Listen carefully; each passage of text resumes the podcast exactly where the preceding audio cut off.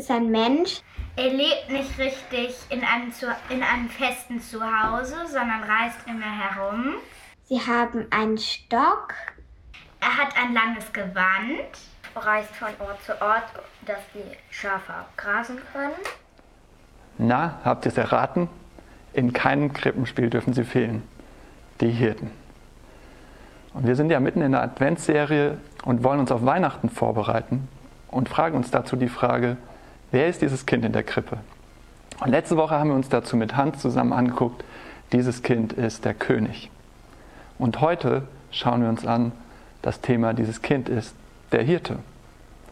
Nämlich wir sehen in dieser Geschichte von diesem Kind in der Krippe, dass es nicht nur sehr besonders war, dass diese Hirten im Prinzip die ersten waren, die dieses Kind als König anerkannt haben und sich davor niedergeworfen haben, sondern wenn wir uns den größeren Zusammenhang der Geschichte anschauen, sehen wir auch, dieses Kind ist eben nicht nur der König für die Hirten, sondern dieses Kind ist der König aller Hirten. Es ist im Prinzip der Hirtenkönig. Denn schon im Alten Testament sehen wir ähm, Prophezeiungen von äh, ja, Propheten, die im Prinzip voraussagen, dass dieser König kommen wird und ja, die auf eine Art von König hinweisen, der einem Hirten gleicht. Und das war ein bekanntes Bild in der Antike, dass ein Herrscher im Prinzip wie ein Hirte führt, dass er seine Herde, also seine Untertanen schützt, dass er sie versorgt und ja, dass er sich um sie kümmert. Und so finden wir auch bei dem Propheten Jesaja im Alten Testament im Kapitel 40, Vers 11 dieses Bild. Vielleicht kennt ihr das aus einem Lied ähm, von Handels Messias, wurde das vertont. Und äh, ich lese das jetzt mal vor. Er wird seine Herde weiden wie ein Hirte.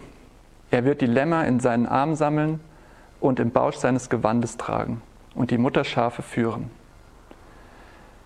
Das klingt sehr zärtlich, sehr fürsorglich.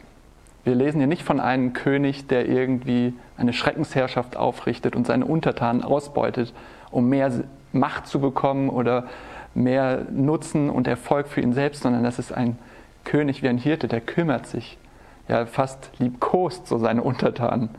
Und das ist auch ganz schön, dort zu sehen, dass diese Hirten auf dem Feld in der Weihnachtsgeschichte im Prinzip ja, sichtbar machen, dass dieser König nicht kommt im Prinzip, um zu herrschen und zu erdrücken, sondern er kommt im Prinzip zu denen, die, die in dieser Gesellschaft am niedrigsten gestanden haben. Die Hirten waren jetzt nicht irgendwie Teil der Elite, die waren auch nicht besonders fromm oder besonders moralisch, sondern es waren so ganz normale und vielleicht sogar so ein bisschen eher anrüchige Typen.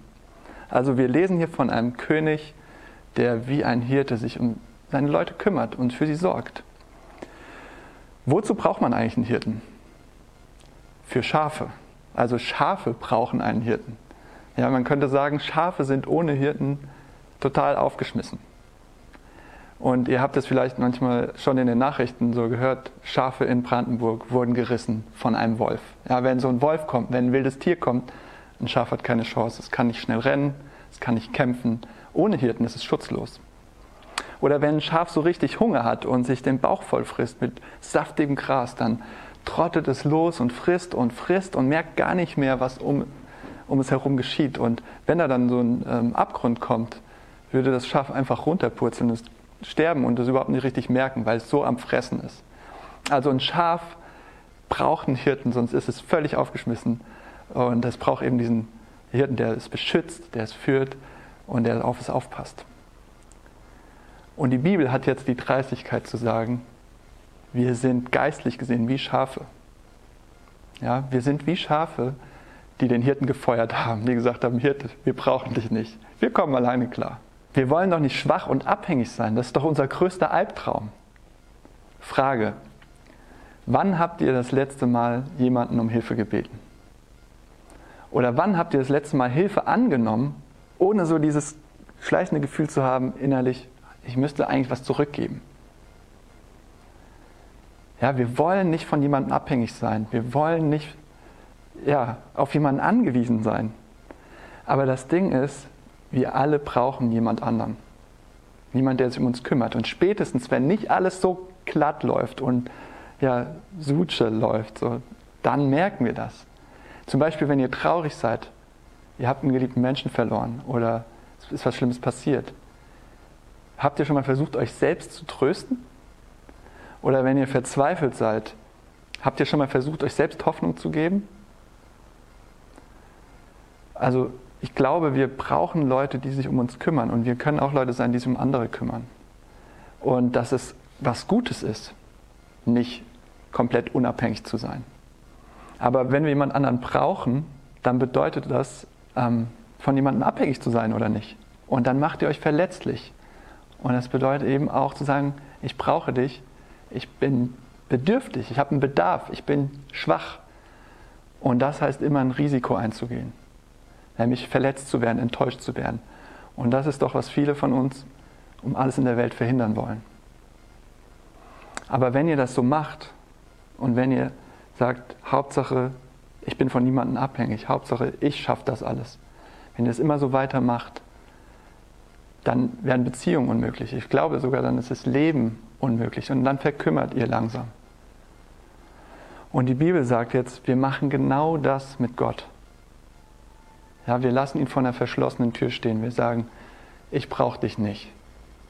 Ich brauche keinen Hirten. Ich brauche schon gar niemanden, der mir sagt, das ist gut und das ist falsch.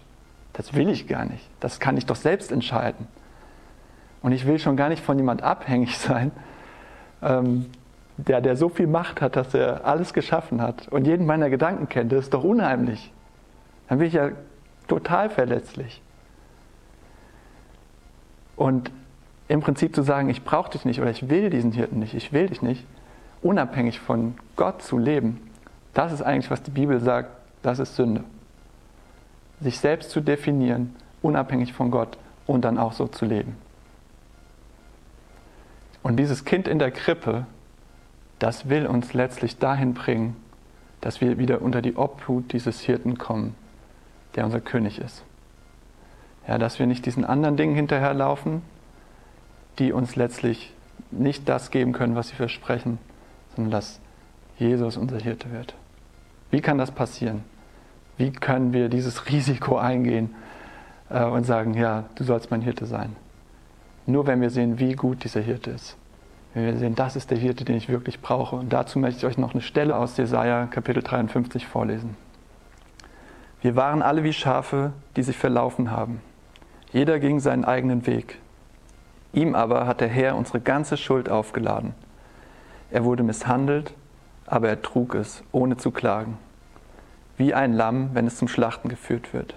Wie ein Schaf, wenn es geschoren wird duldete er alles schweigend, ohne zu klagen. Dieser Text spricht über einen Hirten, der den Platz mit uns tauscht, der unseren Platz einnimmt. Wenn wir uns das durchlesen, dann sehen wir, der Hirte wird selbst ein Schaf. Der Hirte wird sogar ein Lamm, ganz zerbrechlich, ganz schwach, macht sich selbst verletzlich und stirbt sogar. Warum so drastisch? Warum ist hier von Tod die Rede? Warum ist hier von Sterben die Rede? Weil unser Verhalten gegenüber Gott, wie wir mit ihm umgehen, dass wir sagen, ich brauche dich nicht, ich will dich nicht, drastische Folgen hat. Weil die Folge davon letztlich der Tod ist, warum der Tod in die Welt gekommen ist. Und indem dieser Hirte selbst sagt, ich nehme das jetzt auf mich und zum Lamm wird, zum Schaf wird und selbst stirbt, sagt er, ich sterbe diesen Tod für euch, damit ihr leben könnt mit mir als euren guten Hirten. Was heißt es jetzt, mit so einem guten Hirten zu leben? Wo braucht ihr gerade so einen guten Hirten? Ich höre von verschiedensten Leuten im Moment, dass es schwierig ist, im Moment ja, in die Zukunft zu gucken und sich zu freuen. Also, dass man irgendwie so nicht diese Punkte hat, auf die man sich freut, sondern so eher alles ist zäh und es ist zermürbend und eigentlich schleppt man sich nur noch so ja, durchhalteparolenmäßig so durch den Alltag, durch den grauen Winter in Hamburg. Und ähm, was heißt es jetzt, so einen guten Hirten zu haben in so einer Zeit? Drei Dinge, drei kurze Gedanken. Das erste ist, ihr seid nicht allein. Ja, wenn ihr euch allein fühlt, wenn ihr diesen guten Hirten habt, ihr habt immer jemand an eurer Seite. Ihr wart ihm so wertvoll, dass er sein Leben für euch gegeben hat. Warum sollt ihr euch allein lassen? Er hat es versprochen, er lässt euch nicht allein. Das zweite ist, er führt. Ihr habt vielleicht das Gefühl, das führt gerade gar nirgendwo hin und es ist nur chaotisch und durcheinander und es, es gibt keine Richtung.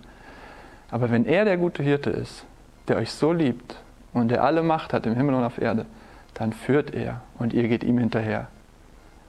Und manchmal vergessen wir das, aber wenn ihr daran erinnert werdet, wenn ihr die Bibel aufmacht oder einander das sagt, dann könnt ihr euch daran erinnern, er ist, er ist vorneweg, er führt, nicht wir. Und das Dritte, er versorgt euch. Ja, manchmal hat man ja auch das Gefühl, ich kriege gerade nicht, was ich brauche. Ich habe keine Kraft für diesen Tag. Ich bin ausgelaugt. Und ich glaube, das geht uns allen im Moment immer wieder so. Aber geht doch einfach zu diesem Hirten hin und sagt ihm was, wie es euch geht. Schüttet euer Herz aus und sagt ihm, was ihr braucht.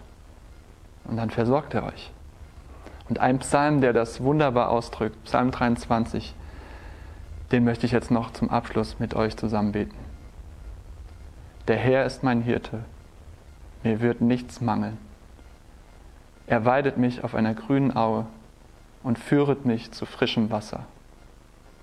Er erquicket meine Seele.